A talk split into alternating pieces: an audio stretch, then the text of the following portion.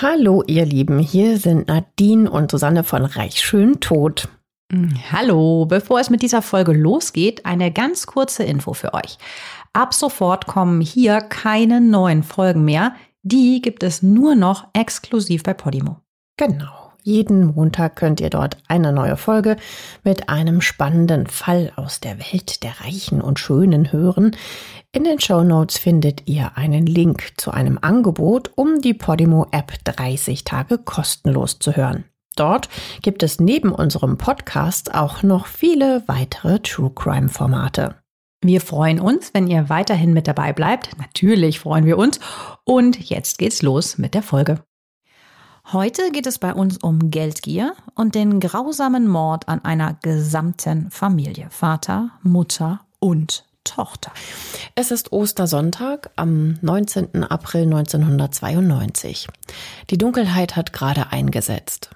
Wir sind in Amerika, genauer gesagt in Fresno. Das ist eine 530.000 Einwohnerstadt in Kalifornien. Glee und ihre Tochter Tiffany fahren gerade mit dem Auto in ihre Hofeinfahrt in der 5663 East Park Circle Drive Street. Hier steht ihr Anwesen mit einem großen Garten. Glee und Tiffany sind beide bester Laune. Die kommen nämlich gerade von ihrem Ferienhaus in Pajero Dunes am Meer. Das liegt wunderschön traumhaft in der Nähe von Monterey. Es ist so schön mm, da. Wunderschön. Ich war da ganz, ganz früher mal. Ich wäre da so gern. Sie haben hier die Zeit mit der Familie sehr genossen, haben sich gerade noch ein Eiskaffee to go geholt und sind jetzt froh, nach der zweieinhalbstündigen Fahrt wieder zu Hause zu sein. Was Sie nicht wissen, im Inneren des Hauses liegt ein Mann auf einer Plastikplane und wartet dort auf Sie. Er will keine DNA hinterlassen, deshalb liegt er auf der Plane. Seine Arme und Beine sind fein säuberlich rasiert. Er hat offensichtlich alles extrem gut durchdacht.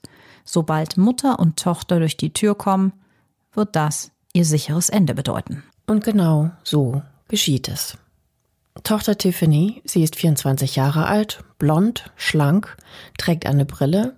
Sie ist eher so ein schüchternes Mädchen und Papas ganzer Stolz. Die betritt durch eine Verbindungstür zwischen Garage und Haus den Flur. Der Täter steht schon bereit, als sie die Tür öffnet und das Haus betritt. Er lässt sie unbemerkt eintreten. Wenn ihr grafische Beschreibungen von Morden nicht gut ertragen könnt, dann spult bitte eine Minute vor. Dann schießt der Täter ihr von hinten in den Kopf. Sie fällt mit dem Gesicht voran auf den Boden und ist tot. Ihre Mutter hört nur einen dumpfen Knall. Kein Wunder, denn der Täter verwendet einen seltsamen Schalldämpfer.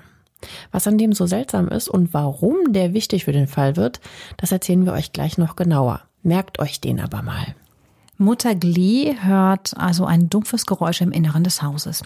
Sie sieht also, wie der Täter ihre Tochter erschießt. Horror. Glee versucht noch, von ihm wegzurennen, doch der Mörder nimmt die Verfolgung auf und erreicht sie in nur wenigen Schritten und schießt ihr insgesamt viermal in Brust und Kopf. Den Autoschlüssel hält Glee noch fest umschlungen in der Hand, als sie zu Boden stürzt und stirbt. Oh. Der Täter verschanzt sich im Haus und wartet auf sein drittes Opfer, Vater Dale. Der ist getrennt von seiner Familie mit seinem Privatjet die Strecke von der Küste nach Fresno zurückgeflogen. So schrecklich sich das jetzt anhört, das macht er nämlich immer so, dass er alleine fliegt, weil er nicht möchte, dass die gesamte Familie zu Schaden kommt, falls sie zusammen abstürzen sollten. Mm. Deswegen fliegt er also immer alleine. Makaber. Ja, doch diese Schutzmaßnahmen, die helfen ihm heute überhaupt nicht, denn als Dale circa 40 Minuten nach seiner Frau und seiner Tochter zu Hause ankommt, benutzt er den Haupteingang, öffnet den Postkasten mit seinem Schlüssel, den er am Schlüsselbund hat, und nimmt die Post und die Tageszeitung heraus und betritt dann das Haus. Also alles vermeintlich so ganz normal, nur ist es das heute natürlich ganz und gar nicht. Der Täter hat die Bewegung vor der Tür schon längst bemerkt und sich erneut in Position gebracht. Er steht jetzt schussbereit da, als Dale in den Flur kommt. Auch ihn trifft die Kugel des Mörders in den Kopf. Er bricht zusammen und um ihn herum liegt noch so die Post und die Zeitungen und eine riesige Lache Blut. Dale wurde nur 59 Jahre alt, jetzt ist er tot. Der Täter sammelt jetzt nach Dales Tod noch alle Patronenhülsen auf, die er verschossen hat. Dann verwüstet er das gesamte Haus, also reißt zum Beispiel Kleider aus den Schränken, Bilder von den Wänden, um die Szenerie hier aussehen zu lassen, als ob hier eingebrochen wurde. Dann schaut er sich zufrieden um. Alles erledigt, denkt er sich wohl zufrieden.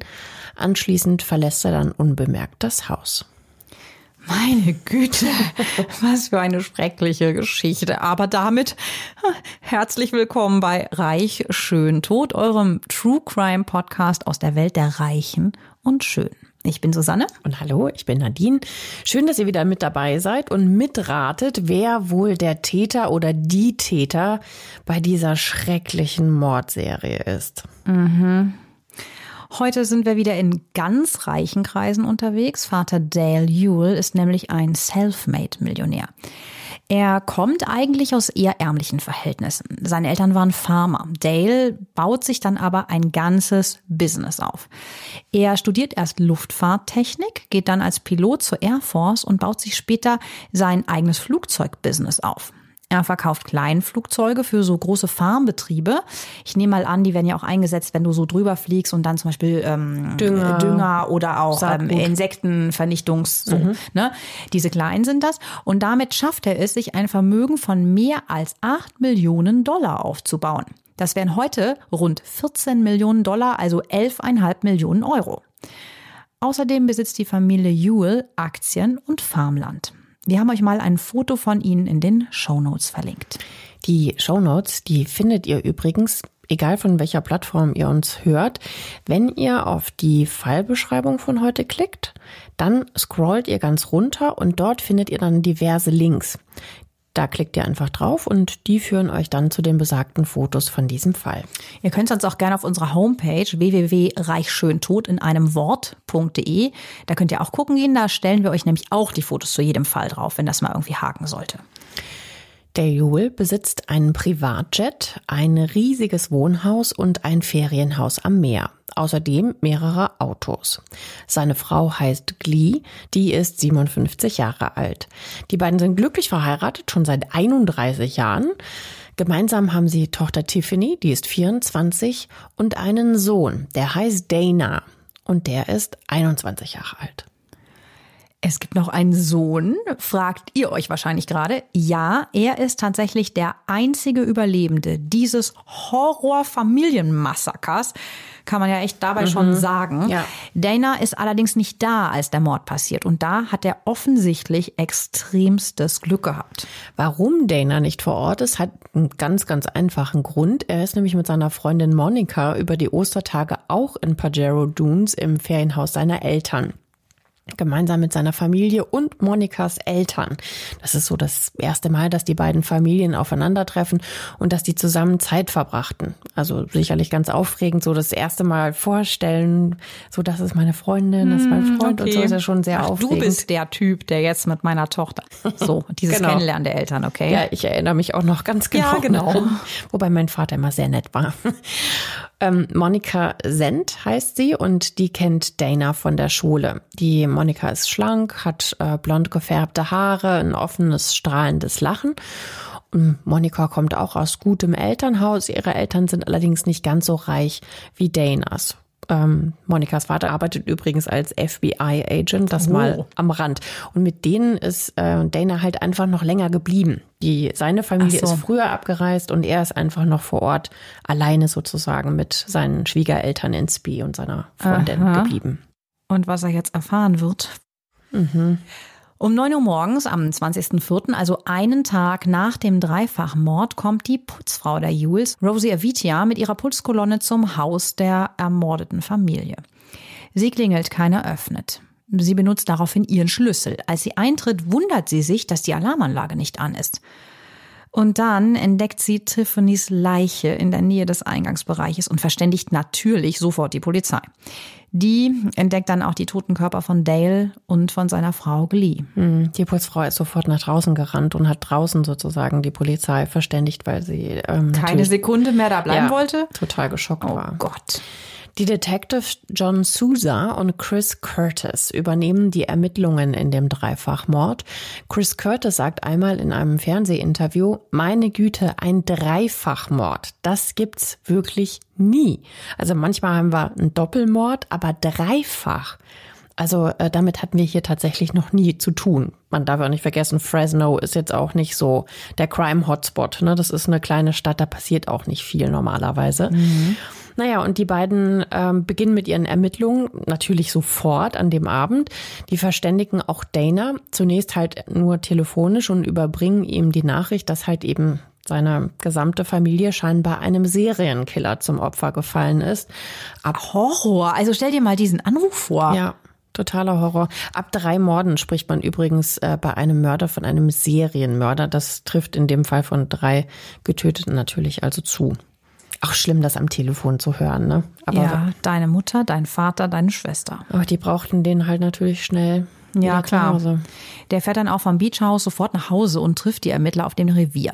Dort sprechen sie also jetzt mit dem einzigen Überlebenden der Familie Jule nochmal persönlich und sprechen ihm auch ihr Beileid aus. Dana nimmt die Nachricht von der Ermordung seiner Familie, die hat er zwar am Telefon schon gehört, aber jetzt nochmal im Detail, scheinbar neutral auf. Also er reagiert kaum emotional. Die Polizisten finden das nicht so merkwürdig, weil sie haben die Erfahrung, immer wieder reagieren Angehörige so, wenn sie derart traumatisiert werden. Also hm. es kann auch einfach sein, das dass wie das so ein Schock, ne? genau noch so ein Schockzustand ist. Ermittler Chris Curtis befragt natürlich auch die aufgebrachten Nachbarn, ob sie etwas gehört oder gesehen haben. Alle antworten einstimmig das Gleiche. Sie haben mehrere dumpfe, komische Geräusche gehört. Die hörten sich aber überhaupt nicht an wie Schüsse, also eher wie, wie so Schläge wie von so einem Hammer oder sowas. Und daher haben sie sich auch nicht weiter Gedanken darüber gemacht. Die dachten halt, was weiß ich, jemand macht Hausarbeit oder so, ne? Also dass er irgendwas in die Wand schlägt oder so. Oder übt Baseball spielen oder so. Später findet die Spurensicherung auch den Grund, warum sie das gehört haben. Der Täter hat offenbar doch nicht so gut aufgeräumt, wie er dachte. Er hat ja alle Patronenhülsen eingesammelt. Ja, aber er hat offenbar nicht bedacht, dass natürlich die Kugeln in den Wänden und in den Opfern stecken. Der Ballistiker Alan Boudreau, er ist also Waffenexperte, ne, Ballistiker, untersucht die Kugeln und staunt nicht schlecht. Die Kugeln sehen nämlich ganz anders aus als normale. Sie sind seltsam verformt und abgescheuert. Ja, so feine Linien ziehen sich so an den Außenseiten entlang. Da ist jetzt natürlich die Frage, woher kriegen die denn solche Kratzer? Also wahrscheinlich, ja, wenn sie an etwas vorbeigeschrammt sind. Ne? Also so wäre jetzt ja mal die augenscheinliche erste Vermutung. Aber alle Kugeln. Mhm. Die sind teilweise auch richtig verformt, ne? dass die so richtig, ja, wie geschmolzen schon fast aussehen oder so zusammengeschoben auch. Der Ballistiker kommt dann auch recht schnell zu dem Schluss, dass der Täter einen Schalldämpfer benutzt haben muss. Aber nicht einen handelsüblichen, sondern einen selbstgemachten. Wie genau der selbstgemacht wurde, dazu kommen wir später noch. Merkt euch dieses Detail schon mal. Das ist später noch wichtig. Aber Alan kann nicht sagen, mit welcher Waffe geschossen wurde. Sicher ist nur, dass es eine 9 mm war. Die Beamten schauen sich jetzt das verwüstete Haus einmal genauer an. Sie stellen fest, erstens, es gibt keine Einbruchsspuren. Zweitens, die Alarmanlage ist nicht losgegangen. Drittens, es scheint nicht wirklich etwas zu fehlen, soweit die Beamten das sagen können, weil der Schmuck und andere Wertgegenstände noch da sind. Viertens, es liegt eine angebrochene Packung von 9 mm Patronen offen herum. Auch das ist ein Detail, was ihr euch merken solltet. Die Ermittler Sousa und Curtis kommen vor Ort nicht mehr so recht weiter. Auch die Aussagen der Nachbarn bringen nicht wirklich was Neues, daher graben sie mal so ein bisschen in der Vergangenheit und im Umfeld der Familie Jubel. Hatten die vielleicht mal Streit mit jemanden? Hatten die Feinde? Solche Sachen klären die. Wer ist der Mörder? Oder die Mörderin? Das ist hier ganz klar die alles entscheidende Frage, wie immer bei uns oder meistens. Mhm. Die Polizei findet in Lees persönlichen Papieren, dass sie früher beim FBI gearbeitet hat.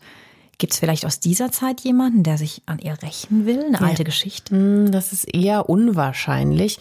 Bevor sie Dale kennenlernt, arbeitet sie nämlich Ende der 50er Jahre beim FBI in Argentinien, aber nicht jetzt irgendwie so glorreich als Ag Agentin oder Ich sowas. habe sie schon so als Mr. und Mrs. Smith Paar oder so gesehen. Nee, die hat als Übersetzerin für Spanisch fürs FBI gearbeitet. Also, dass Miss da, Moneypenny. dass da irgendwie noch jemand ist, der, der sich an ihr rächen will, das ist eher sehr, sehr unwahrscheinlich. Scheidet eigentlich eher aus. Dann poppt Dales Name jedoch auf dem Computer der Ermittler auf. Und zwar in Zusammenhang mit einer Drogenschmuggelgeschichte. Ja, Dale hat nämlich mal für Frank Lambie gearbeitet. Der hat auch so kleine Flugzeuge verkauft, ähm, wie Dale das heute macht. Dale war damals bei ihm allerdings angestellt. Sein Chef, also dieser Frank Lambie, der schmuggelte mit den Flugzeugen jedoch jede Menge Drogen von Mexiko nach Fresno. Das flog dann irgendwann mal auf und Frank Lambie kam in den Knast. Und unser Dale übernahm daraufhin seine Firma. Ach so, das heißt, so ist er auch so schnell an so eine geile, funktionierende Firma gekommen. Und Ich ein meine, bisschen auch das der Grundstock seiner Millionen Ja. vielleicht, neben dem Farmland. Auf jeden Fall. Also ich meine, man könnte natürlich an dieser Stelle so ein bisschen spekulieren. So angenommen, der äh, Dale hat das jetzt der Polizei gesteckt, so, so, einen- so einen kleinen heimlichen Anruf gemacht, so von wegen, ne? Äh, bei, Nehmt den bei, Frank mal hops. Ja, Es ist natürlich auch die Frage, nur weil er das Flugzeuggeschäft übernommen hat, heißt das ja nicht, dass er jetzt auch als Drogenkurier ähm, arbeitet. Also nee, aber, aber so konnte der den Frank loswerden und das wenn Business er es übernehmen. war, weiß man natürlich nicht. Vielleicht sind sie auch allein drauf gekommen. Aber er kann ja nicht so viel Dreck am Stecken gehabt haben damals, sonst wäre er ja auch in den Knast gegangen. Also die Beamten gehen auf jeden Fall dieser Spur jetzt erstmal nach. Ich meine, das ist ja nun schon auch eine Möglichkeit, ja. Aber sie können keinerlei Hinweise finden, dass Dale irgendwas mit dem Drogenschmuggel zu tun hat. Also hm, wäre jetzt auch einfach zu schön und zu einfach gewesen, wenn man das einfach damit hätte verbinden und so aufklären hätte können. Ja. Und deswegen beginnt jetzt auch so eine richtig blöde Durststrecke für die Beamten, wo sie einfach nicht so richtig weiterkommen. Also niemand hat irgendwas gesagt, irgendwas gehört, gesehen. Es wird keinerlei fremde DNA oder sonstige Beweise am Tatort gefunden, Wir die, wissen auch warum. die auf irgendeinen bestimmten Täter hindeuten würden. So wird das Haus dann auch wieder freigegeben und Dana Jewell kann wieder zurück in sein Elternhaus. Da lebt er jetzt in diesem riesigen Haus ganz alleine. Also in dem Haus, in dem seine ganze Familie umgebracht wurde. Boah, ich könnte das nicht. Schwer vorstellbar, ne? Also wir haben Fotos von dem Haus gefunden, wie es innen und außen aussieht. Wir beschreiben euch das jetzt auch mal. Also das Haus steht in Fresno. Das ist eher im Landesinneren von Kalifornien, zwei Stunden vom Meer entfernt. Das hatten wir ja auch schon mal gesagt. Das Haus steht auf einem 3600 Quadratmeter großen Grundstück. Es hat vier Schlafzimmer und drei Bäder, die dementsprechend groß sind. Es ist aus dicken braunen Steinen gebaut mit einem Springbrunnen im Vorgarten. Alles ist aufwendig bepflanzt und also ergo ist es ganz schön grün. Draußen gibt es so eine ganz coole Outdoor-Küche mit riesen Gasgrill, also der Männertraum schlechthin. Ja, außerdem gibt's so eine ganz mega opulente Zufahrt, wo man äh, in so einen ganz großen Innenhof kommt, wo mal locker vier Autos parken können. Das Haus ist groß, so wie du gesagt hast, also eben halt auch nicht, das, das Haus an sich ist nicht super, super groß, sondern die haben halt eben auch noch wahnsinnig viel Garten. Also es gibt wahnsinnig viel Grund zu diesem Haus. Aber das Haus ist jetzt nicht besonders nobel. Das ist mehr praktisch, aber ja, halt eben nicht so luxuriös. Auch innen ist es eher dezent. Also praktischer grauer Teppichboden, eine eher kleine Küche. Gut, Sie haben ja die große Outdoor-Küche mit ganz normalen Naturholzschränken. Also schon schön, aber nicht jetzt Marmor und goldene Wasserhähne, wie man das jetzt so bei Multimillionären, die sie immerhin sind, ja vielleicht erwarten würde. Erwähnen sollte man vielleicht auch, dass Dale zwar ein liebevoller Ehemann und Vater ist, dass er aber als Geschäftsmann ganz schön hart sein kann. Er gilt als fair und ehrlich, aber auch als tough. Das vermittelt er auch seinem Sohn Dana, dass man sich so in der Welt eben behaupten muss.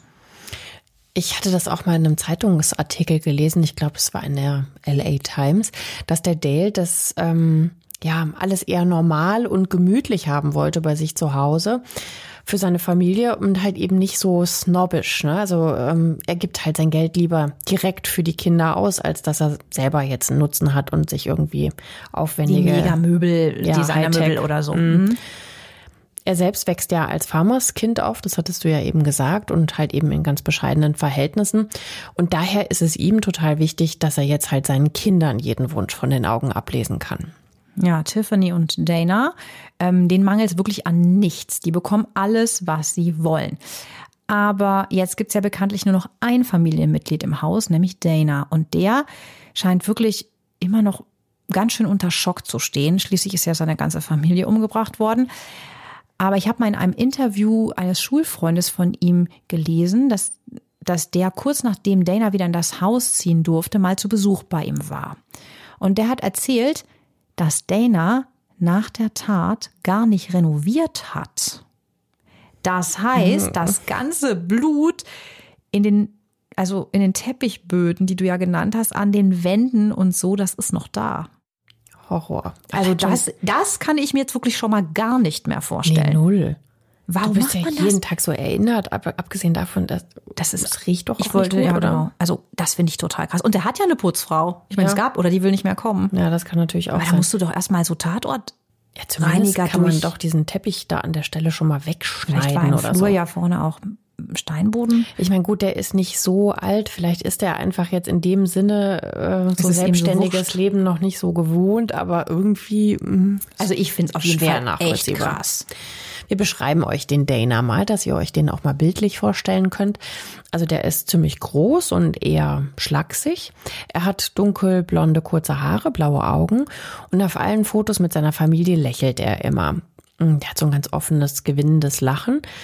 Mm, Und der ist wohl auch so ein ziemlicher Checker, der bei den Mädels ganz gut ankommt. Vielleicht nicht auch, nicht nur wegen seines Aussehens, sondern auch äh, wegen seines Reichtums. Den lässt er nämlich ganz gerne mal raushängen, wenn die Ladies anwesend sind. Zum Beispiel, wenn er einer beim Mittagessen mal in der San Joaquin Memorial High School, auf die er geht, imponieren will, dann äh, spendiert er allen, die in der Kantine sind, ihr Mittagessen zum Beispiel. Okay. Ja, ähm, kann er sich auch locker leisten, denn er bekommt jeden Monat 500 Dollar Taschengeld, zusätzlich zu allem, was er ja sowieso bekommt. Also ja, der ist von seinem Verhalten her eher extrovertiert und ziemlich von sich überzeugt. Wir haben euch auch mal ein Foto von ihm in den Show Notes verlinkt. Schulfreunde sagen über ihn, dass er immer modisch angezogen ist und sich super arrogant verhält. Also ich glaube, der ist einfach so ein, so ein kleiner Aufschneider. Ne? ja. So, man hat ja vielleicht so verwirrte Ja, Phasen in seinem gerne. Leben. Ja. Ja. Also er betont immer, dass er reich werden will und auch reicher als sein Vater. Also er wird Milliardär. Sein Vater ist ja Multimillionär. Und dieses noch reicher werden wollen, das, das treibt ihn voll an. Das ist so voll wichtig für ihn. Und darum muss er auch immer der Beste in der Klasse sein, immer die beste Arbeit schreiben und so beweisen, dass er halt so die Nummer eins ist. Im Highschool-Jahrbuch bei seiner Abschlussklasse als Senior wird er von seinen Mitschülern dann auch als die Person gewählt, die es am wahrscheinlichsten zu etwas bringen wird. weißt du noch, diese Rankings, wo man früher so, was wird mit dieser Person passieren? Hübscheste Person, sowas wurde ja, Ja. auch äh, gewählt. Da warst du bestimmt ganz vorne mit dabei. Nee, ich weiß gar nicht. Nee, weiß nicht. Dana geht nach der Highschool auf die Santa Clara University. Dort studiert er Finanzwesen. Morgens setzt er sich in seinem goldenen Mercedes. What? Mhm. Von Paris Hilton wusste ich ja, dass die pink mag, auch bei Autos, aber Er ist Gold. Er hat einen goldenen Mercedes und fährt mit dem halt jeden Tag zur Uni. Und gekleidet ist er auch immer in ganz edlen Armani-Anzügen. komm, das ist doch total absurd. An der Uni mit Anzug? Ja, der ist halt so voll der Angeber, ne? Ja, also er ist an der Uni übrigens auch ganz gut, aber kein wirklicher Überflieger. Also von Klassenbester, so wie er das von der Highschool ja gewohnt war, sind wir mittlerweile weit entfernt. Das liegt aber vor allem daran, dass Dana gerne erfolgreich ist, aber nicht werden will. Also kurz gesagt, der ist stinkfaul und lernt nicht und will, dass ihm halt alles so in den Schoß fällt. Also sprich, ne, das funktionierte halt wie gesagt an der Highschool offensichtlich, aber hm, jetzt halt eben an der Uni nicht mehr.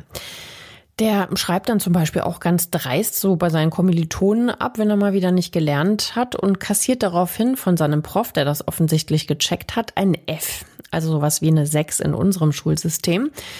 Dana will die Note aber gar nicht auf sich sitzen lassen und schreibt seinem Dozenten einen sechsseitigen Brief, in dem steht, dass er sich gerade für Serienkiller und sonstige Mörder und deren Lebensläufe interessiert. Was?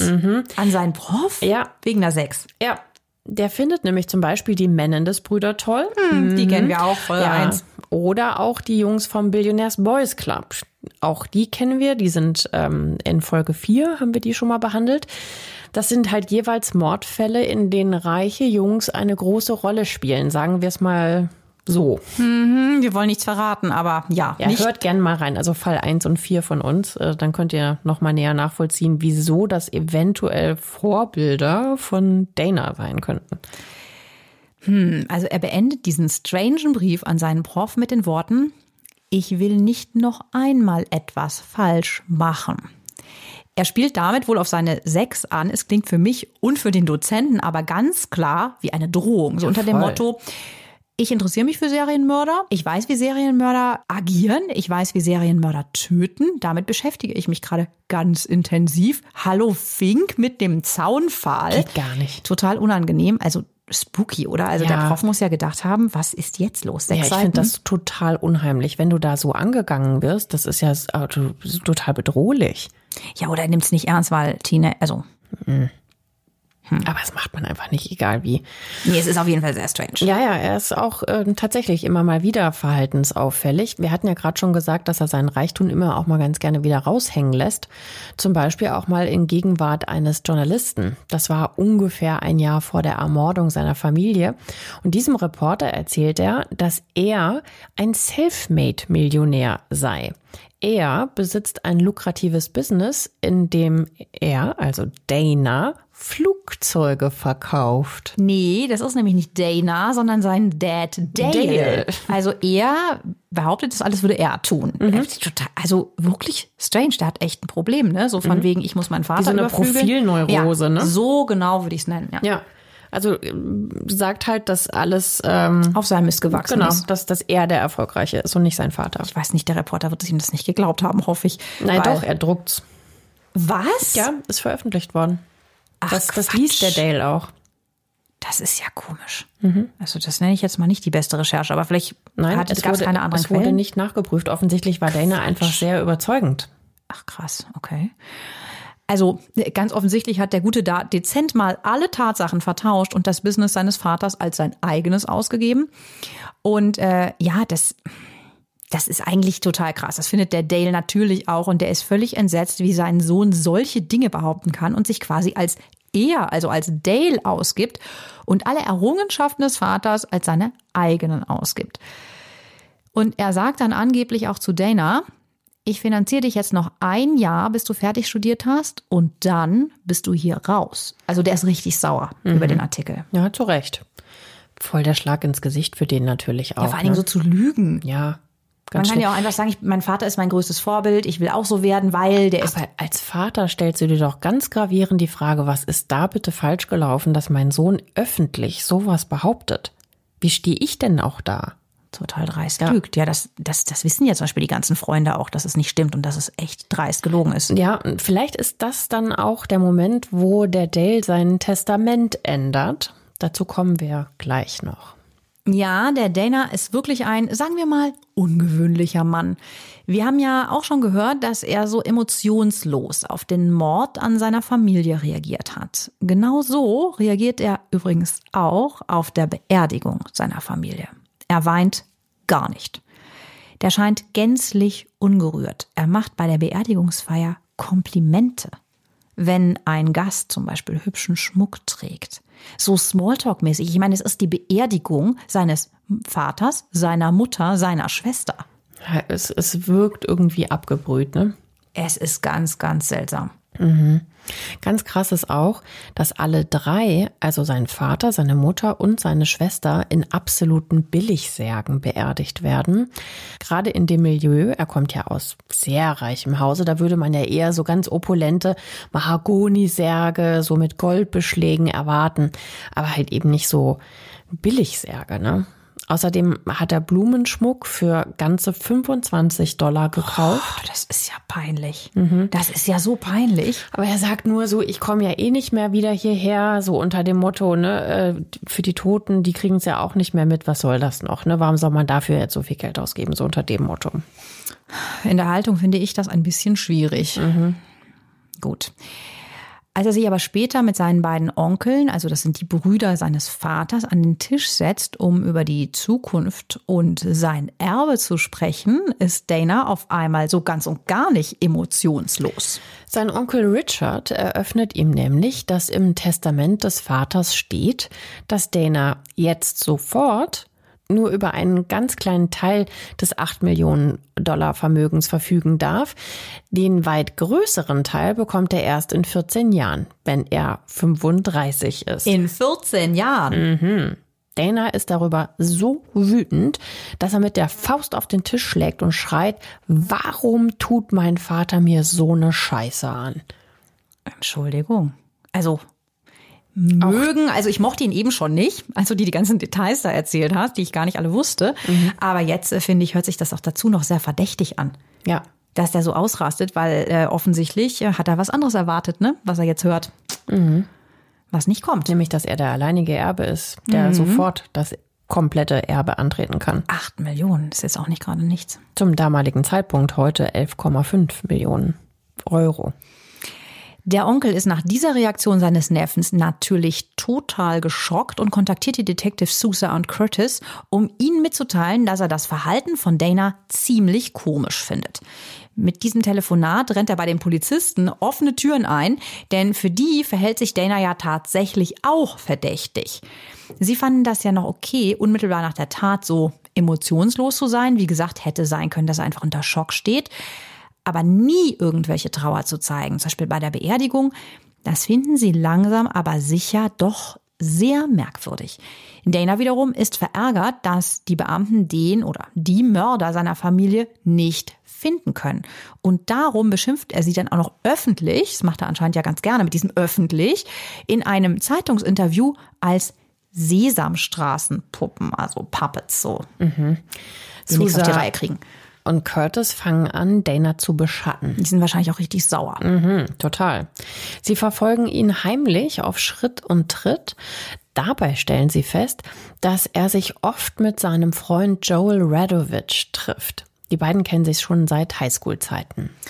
Joel ist so ziemlich das Gegenteil von Dana. Er sieht aus wie ein Surferboy, hat eigentlich eher so dunkle Haare, aber hat so diese typischen blonden Strähnen drin, die so aussehen, als wäre es halt so von der Sonne, so ein Surfer-Style. Er ist mittelgroß, schlank und etwas breitschultriger als Dana.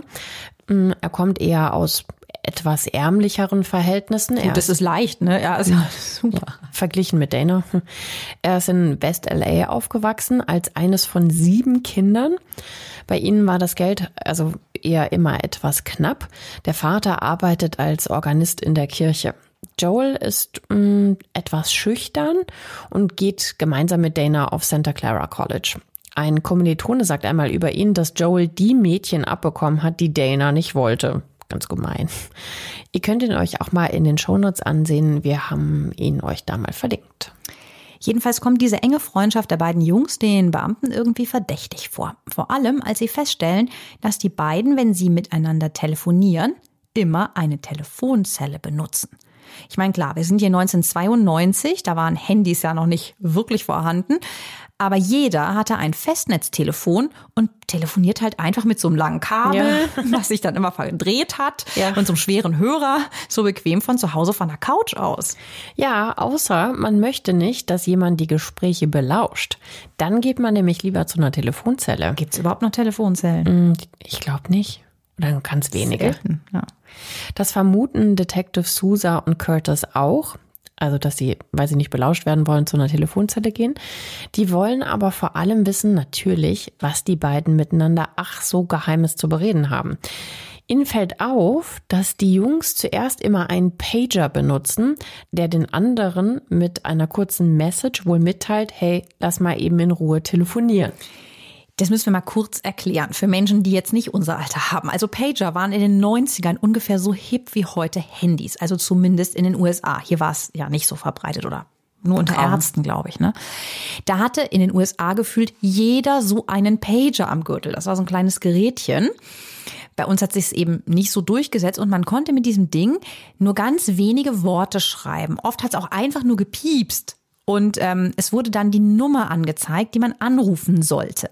In Arztserien sieht man es heute noch manchmal, da gucken die dann da immer so drauf, mh, dass man so angepiept wird, kommt dann so vor. Und dann sollen die halt in den OP kommen. Und Dana und Joel pagen sich also gegenseitig dann an und dann geht immer Joel zu einem öffentlichen Telefon. Detective Sousa und Curtis werden jetzt zu so richtig krassen Detektiven.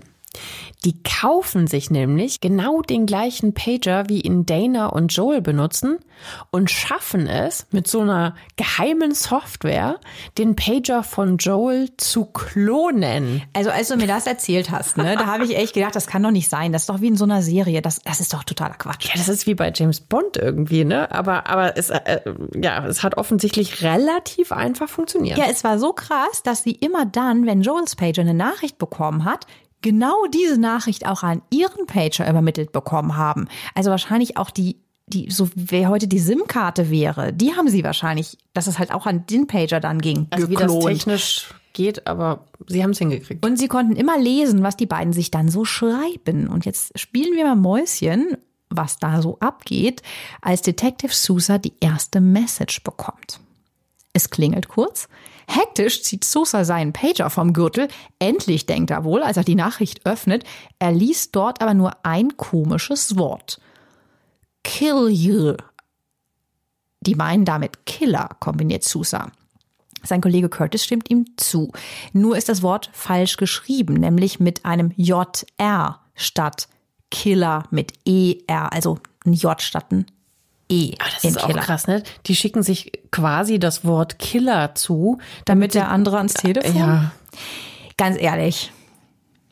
ja, ja. Also es spricht wirklich Bände, ja. Also wenn man so einen Code benutzt, ja. Aber es funktioniert rein technisch gesehen, weil Joel rennt dann nämlich immer los und sucht sich eine Telefonzelle und ähm, ruft dann Dana an. Ja, und jetzt geht diese super Geheimbeschattung von diesen Megacops weiter. Ich liebe die. Ich das liebe die beiden. Das sind die besten Cops, die wir je hatten. Ja, die anderen ich. waren immer so schlampig und die, die Ja. waren jetzt die richtig, die sind richtig, ähm, ja, innovativ. Ja. Nämlich in der Telefonzelle sind die auch total findig. Die haben nämlich immer so einen ganz äh, jungen, also immer einen anderen jungen Kollegen dabei, der dann in die Telefonzelle geschickt wird, wenn Joel mal wieder telefoniert. Die stellen sich dann neben ihn und tun so, als würden sie auch telefonieren. Also meistens sind das ja so zwei Telefonzellen nebeneinander und die sind auch meistens so offen. Und ähm, das sind nicht diese, diese geschlossenen Zellen, sondern so, so Häuschen waren das früher oft. Ihr kennt das bei garantiert uns, aus Filmen. bei uns waren es Häuschen. Ja. aber bei denen, also man kennt das aus Filmen auch, ne? Also die stehen dann eigentlich da so nebeneinander und der andere hat nur den Hörer am Ohr und belauscht halt eigentlich, was halt Joel und Dana da so labern. Sousa und Curtis, die filmen diese Überwachungseinsätze auch mit. Ich habe mir da mal die Bilder von angesehen. Also das sieht wirklich überzeugend aus. Ne? Also so ganz scheinbar selbstverständlich stellt sich dann so ein junger Beamter in Zivil dann jeweils an das zweite Telefon, während Joel von dem Apparat daneben telefoniert. Und so kann der Polizist natürlich schön alles mithören, was eben Joel und Dana so miteinander zu reden haben. Also ich bin auch Fan. Mega Engagement. Ja. Und dann werden sie auch noch belohnt, denn bei einem dieser Gespräche schnappt der Polizist dann Folgendes auf. Joel brauchte Geld. 20.000 Dollar. Er möchte gerne reisen. Die Summe, also 20.000, sind ungefähr 16.500 Euro. Und das ist, würde ich mal sagen, nicht gerade eine Summe, die man so unter Freunden standardmäßig verlangt. Nee, nicht so wirklich.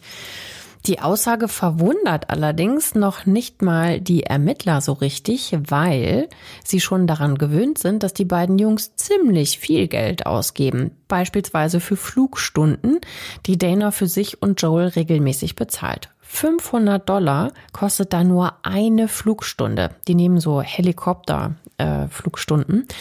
Das Geld ähm, hebt der Dana von unterschiedlichen Konten ab, auf die er trotz des geringen Erbes, das er ja erst in, also trotz des geringen Erbes, was er aktuell hat und äh, das große, da wir ja erst in 14 Jahren antreten, da darf er offensichtlich immer noch so ein bisschen was abheben. Verschiedene Investments seines Vaters werfen übrigens auch regelmäßig Geld ab und das darf er offensichtlich auch abheben. Und so vergeht leider die Zeit. Die Polizisten beschatten Joel und Dana immer weiter, aber sie können nie Beweise finden, dass die beiden tatsächlich die Täter sind. Stellt euch das mal vor, das geht drei Jahre so. Joel und Dana genießen scheinbar ihr Leben, nehmen eben diese Flugstunden, geben innerhalb von drei Jahren 125.000 Dollar aus. Dana verprasst das Geld, aber auch für ein eigenes Flugzeug, das er sich anschafft, 140.000 Dollar ist, äh, kostet das. Mhm. Und Dana gibt innerhalb dieser drei Jahre 400.000 Dollar aus. Wahnsinn, 400.000 Dollar insgesamt, das ist echt heftig. Das ist übrigens auch Geld, das er von dem Konto abzweigt, das eigentlich für die Pflege seiner Oma ist. Oh.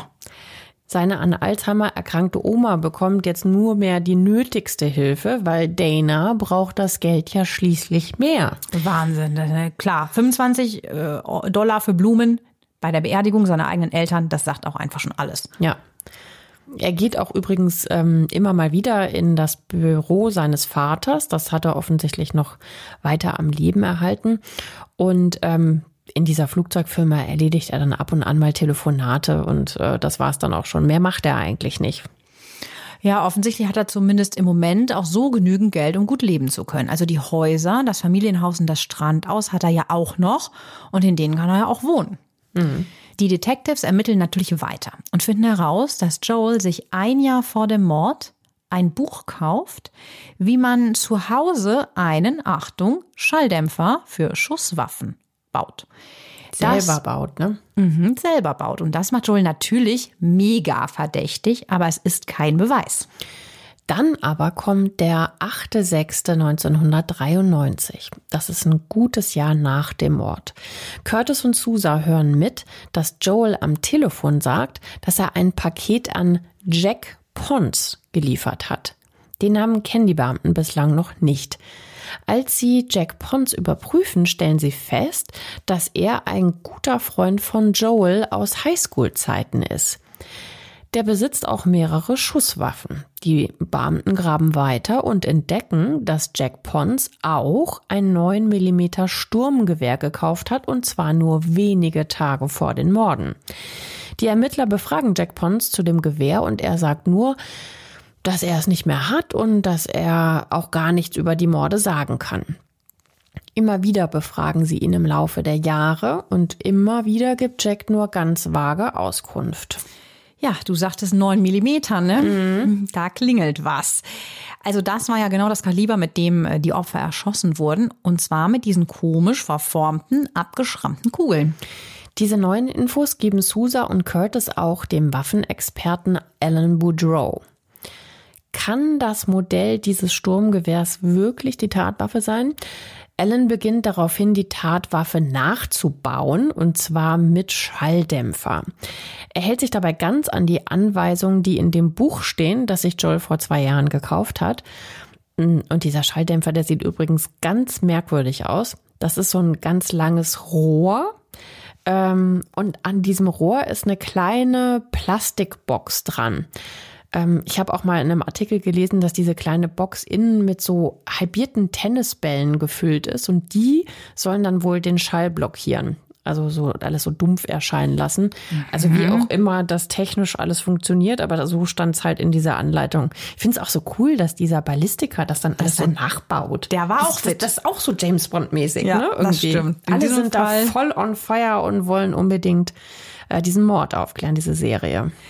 Ja, der Ballistiker Alan Boudreau kriegt es jedenfalls wirklich hin, dass das Gewehr ähm, genauso nachgebaut ist, wie er vermutet, dass die Tatwaffe aussieht.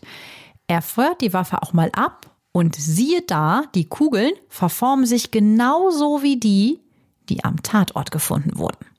Die Art der Waffe steht jetzt also fest, also dass es ein 9 mm Sturmgewehr war und Allen konnte auch beweisen, welche Art von Schalldämpfer der Täter verwendet hat. Am 2.3.1995, also knapp drei Jahre nach dem Dreifachmord, erlässt die Staatsanwaltschaft die Haftbefehle für Dana, Joel und Jack Pons.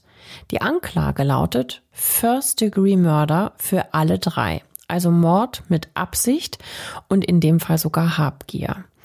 Ihnen droht im schlimmsten Fall jetzt sogar die Todesstrafe. Jack Pons, sagen wir es mal so, dem geht der Arsch auf Grundeis. Er soll wegen Mordes angeklagt werden. Er hat doch eigentlich gar nichts gemacht, behauptet er zumindest. Er handelt einen Deal mit der Staatsanwaltschaft aus und er sagt alles, wenn er straffrei ausgeht. Die Staatsanwaltschaft willigt ein.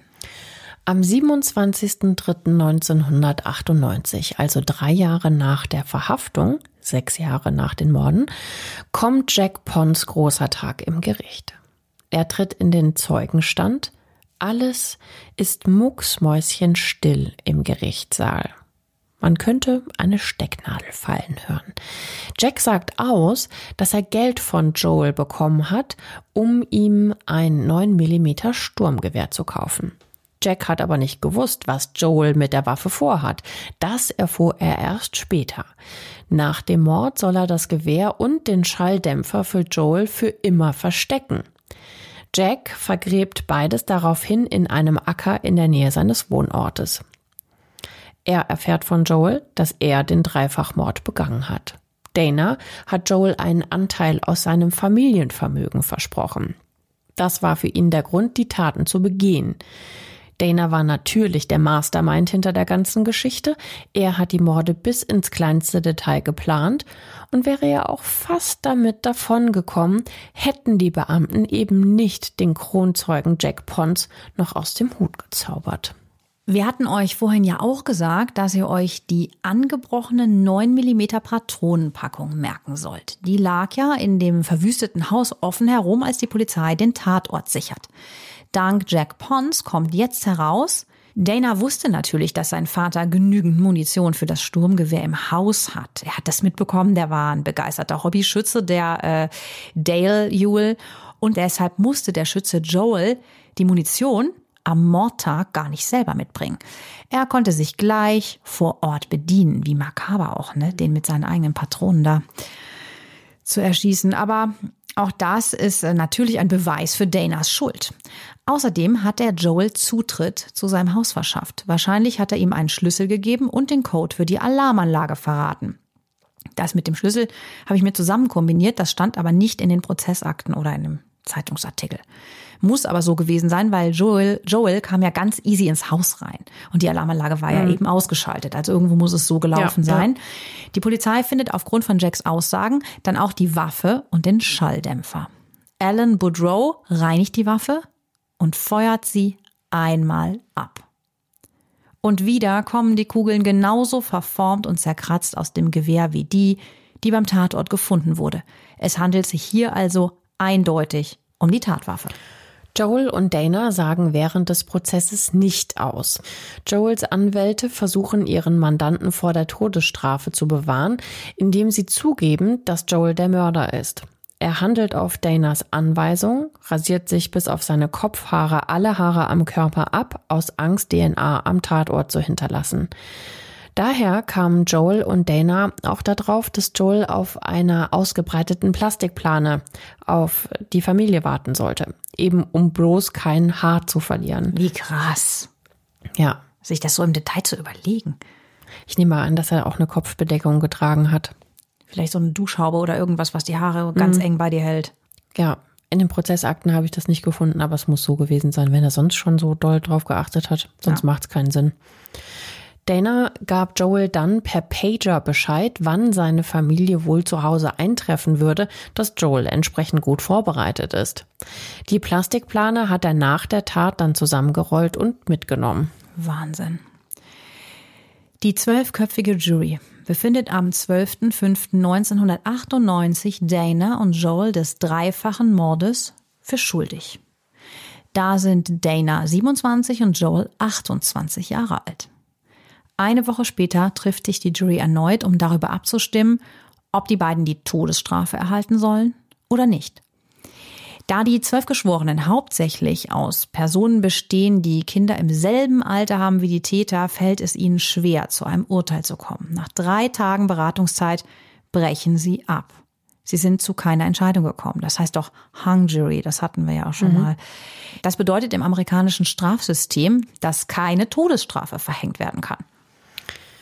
Richter Frank C. Creed Jr. verurteilt Dana und Joel dann gleichermaßen zu lebenslanger Haft ohne die Möglichkeit auf Bewährung entlassen zu werden. Nach dem Schuldspruch wird Danas Vermögen übrigens eingefroren und später an andere Familienmitglieder ausbezahlt. Dana wird ins Corcoran State Prison Gefängnis überstellt. Das ist übrigens das gleiche Gefängnis, wo auch Massenmörder Charles Manson eingesessen hat. Und in dem Gefängnis ist Dana heute immer noch. Dana habe ich übrigens auch auf einer Art Knast-Dating-Seite gefunden. What? Ja, dort ist eine Art Profil von ihm hinterlegt. Er ist mittlerweile 51 und er beschreibt sich dort als fröhlichen, aufgeschlossenen Typen, der nach einer schweren Krise zu Gott gefunden hat und jetzt sozusagen erleuchtet ist. Also man kann Dana im Gefängnis schreiben. Das ist ja auch die Untertreibung des Jahrhunderts, oder? Ich hatte eine schwere Krise. Mhm. Beide Täter sitzen natürlich immer noch im Knast. Alle Gnadengesuche auf Haftaussetzung sind bislang abgelehnt worden. Jack Pons hingegen arbeitet heute allen Ernstes als Anwalt. Der hat ja nach seiner Mittäterschaft offensichtlich nochmal die Kurve bekommen. Was für eine heftige Geschichte. Also wie kann man so kalt, so berechnend und so geldgierig sein, dass man seine ganze Familie, Familie. im eigenen Haus umbringen lässt und, und dann auch noch danach so, so abgebrüht ist und es einem, also von außen betrachtet, gar nicht leid tut. Ja, das ist wirklich Wahnsinn. Aber wie fandet ihr den Fall um Dana Ewell denn? Was, was würdet ihr Dana schreiben, wenn ihr ihn kontaktieren würdet auf dieser komischen Brieffreundschaft? Letter Page. ja, verratet uns das gerne mal und äh, lasst uns darüber einfach diskutieren. Ja, meldet euch bei uns gerne über Instagram, über Mail, also kennt ihr ja, ne, reichschöntot.julep.de, macht uns Themenvorschläge. Ähm, ja, und bewertet uns natürlich super auf Apple, abonniert uns. Schlagt uns auch gerne euren Freunden vor.